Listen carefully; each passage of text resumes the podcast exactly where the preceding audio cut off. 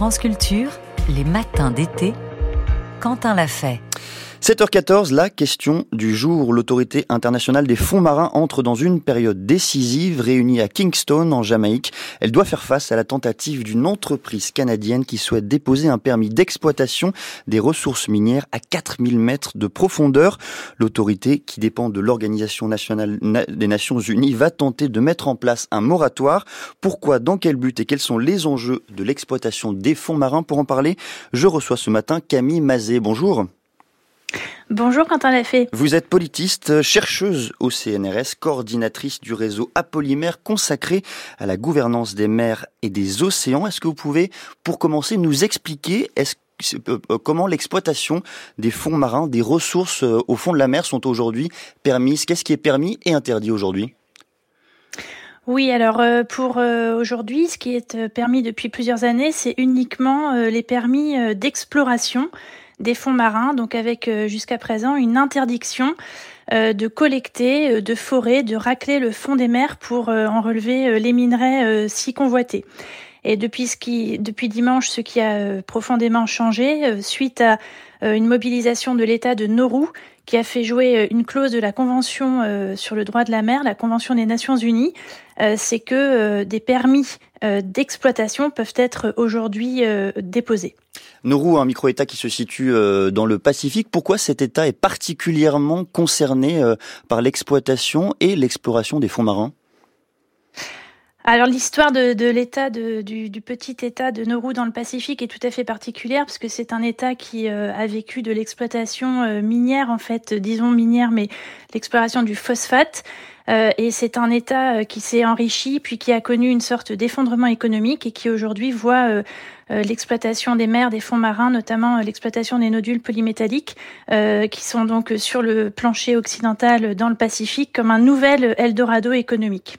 Quand on parle, Camille Mazet, d'exploitation des fonds marins, de, quelles, de quelles ressources parle-t-on? Quelles ressources va-t-on tenter d'exploiter dans les années à venir? Alors on parle surtout des nodules polymétalliques, on parle également évidemment des terres rares, euh, donc, euh, ce qui est recherché en fait, ce sont euh, les, les, minerais comme le nickel, le cobalt, le cuivre, le fer, le manganèse, qui sont aujourd'hui perçus comme extrêmement importants donc pour tous nos appareils évidemment électroniques. les batteries et donc force argument sur la transition écologique puisque les défenseurs du deep sea mining, donc l'exploitation des, des, fonds profonds, des fonds marins, euh, défendent l'idée que pour euh, réussir la transition écologique, on a besoin de, se, baser en fait sur ces minerais euh, qui néanmoins euh, présentent du point de vue de l'impact sur les écosystèmes et la biodiversité marine un danger majeur. Ouais, c'est tout le paradoxe. Est-ce que vous pouvez nous l'expliciter, Camille Mazet, pour commencer, expliciter pourquoi, en quoi on a besoin, on aurait besoin plutôt d'exploiter les fonds marins pour accélérer la transition écologique? Alors euh, donc euh, comme je le disais, hein, c'est vraiment euh, on a deux points de vue. C'est une controverse extrêmement forte. On a des oppositions entre les alertes lancées depuis de nombreuses années et de plus mhm. en plus fort par les scientifiques, des militants écologistes, des mouvements très organisés comme le lockdown hein, qui appelle vraiment à une pause de précaution, à la mise en place d'un moratoire. Euh, puisque euh, on connaît en fait les, menaces qui pèsent, hein, notamment en termes d'impact environnemental.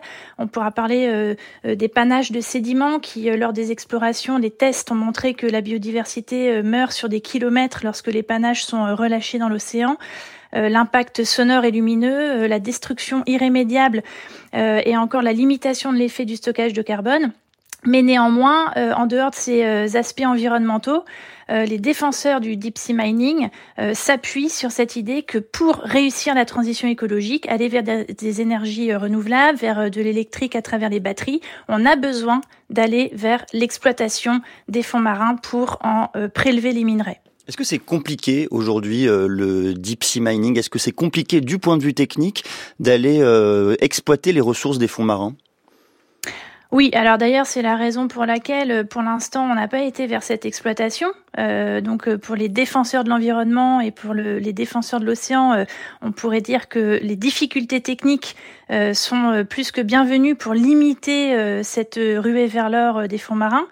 Donc en termes de difficultés techniques, on connaît évidemment la problématique de la profondeur, donc la problématique de l'accès, le coût d'accès, la, la, technologie qui doit être développée dans des environnements sous haute pression.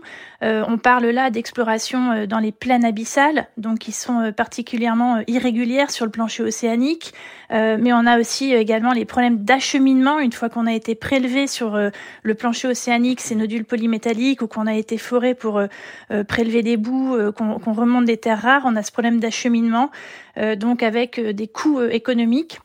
Là, j'ai écouté hier les négociations qui se sont ouvertes à l'AIFM, l'autorité internationale des fonds marins à Kingston, et on voit que la préoccupation aujourd'hui est plus économique qu'écologique dans les discussions.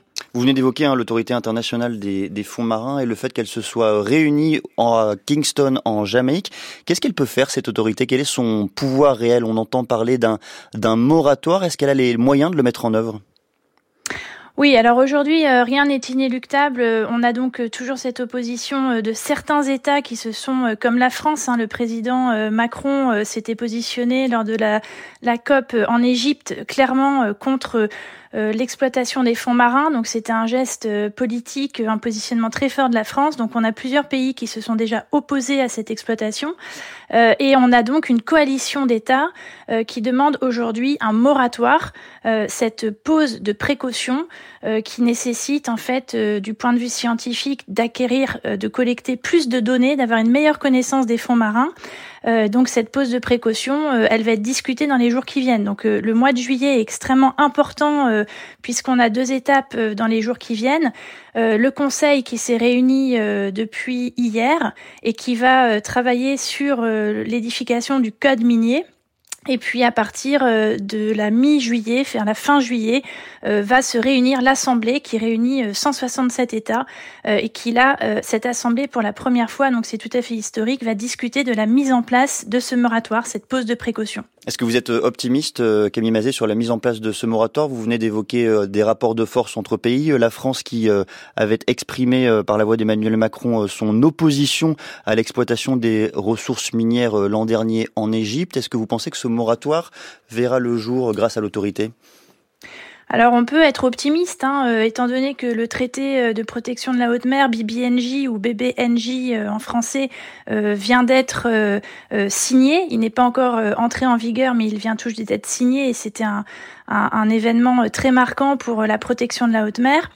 Le paradoxe concernant l'exploitation des fonds marins, c'est qu'on est dans cet entre-deux entre une organisation internationale, des agences de l'ONU qui peuvent aller vers la protection de la haute mer. Donc là, quand on parle de la haute mer au niveau de l'exploitation des fonds marins, on est dans ce qu'on appelle la zone.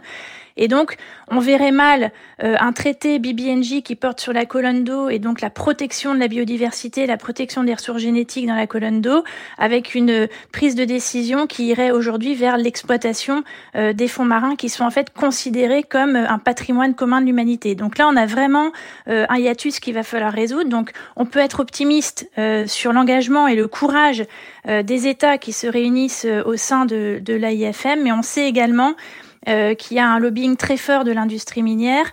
Euh, des nécessités en même temps euh, de continuer. Là, je vous parle de mon téléphone portable qui mmh. comprend évidemment des composés électroniques et des terres rares.